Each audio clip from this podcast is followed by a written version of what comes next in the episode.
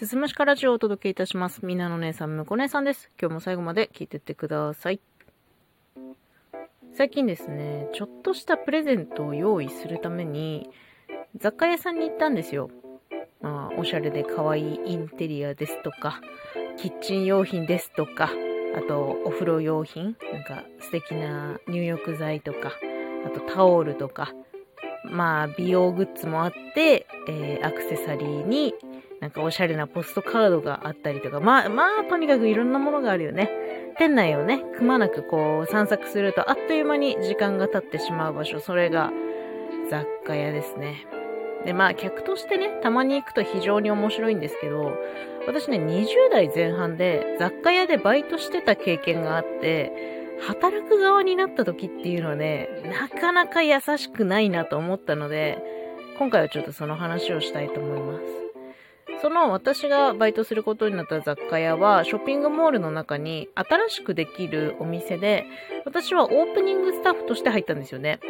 で、店長も他のバイトの方々も全員女性でで、まあ、おとなしそうな方が多かった印象かなと思いますね。なんかケバケバした人も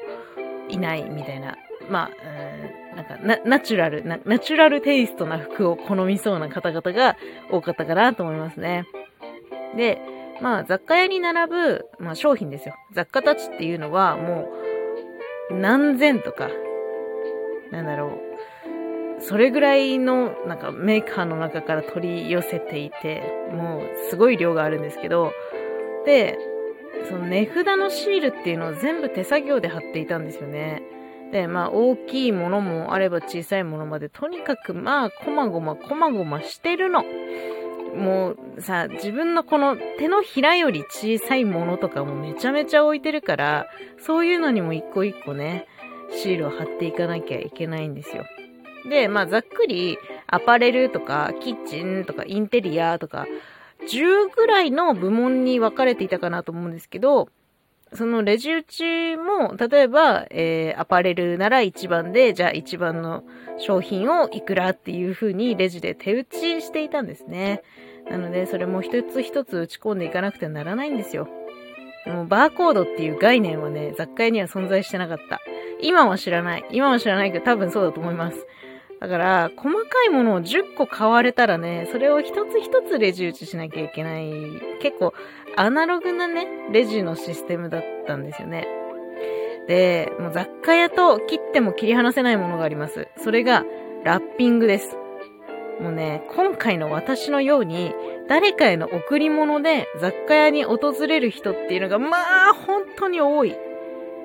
うん。自分のためになんか来る人って、フラッと入ってフラッと出てく人が多いんですけど、プレゼント買うぞって人はちゃんと商品買ってくよね。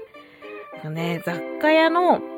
その私がバイトすることになった雑貨屋のオープンっていうのが10月の末で、で、まあ、1ヶ月ぐらい経ってなんとなくその雑貨屋で働くということに慣れてきた頃にクリスマスがやってくるんですよ。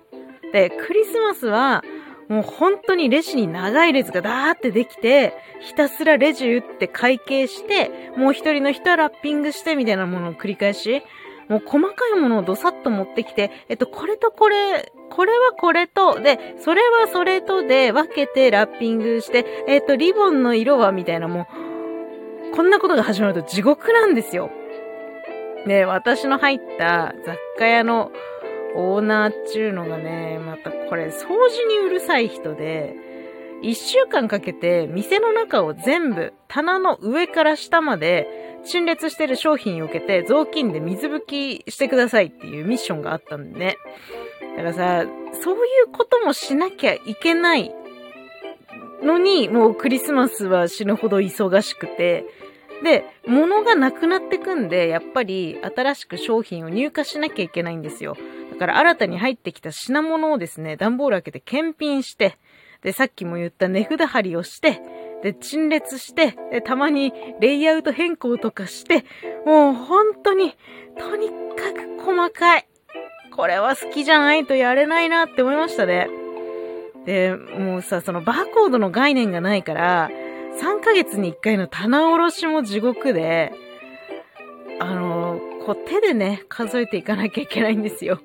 何番いくらの商品が何個ですみたいなのを全部ね、読み上げる係と、記載する係とつけて、ああ、大変だった。実際ね、4ヶ月でやめましたね。続かなかったね。まあね、久しぶりに行ってまあ、あ雑貨屋楽しいじゃんってなったけど、この楽しい雑貨屋作るためには、もう裏でね、本当に皆さん苦労してます。あの、行った時にはそんなことにも思いを馳せてみてほしい。今日は雑貨屋のお話でした。最後まで聞いていただいてありがとうございます。また次回もよろしくお願いします。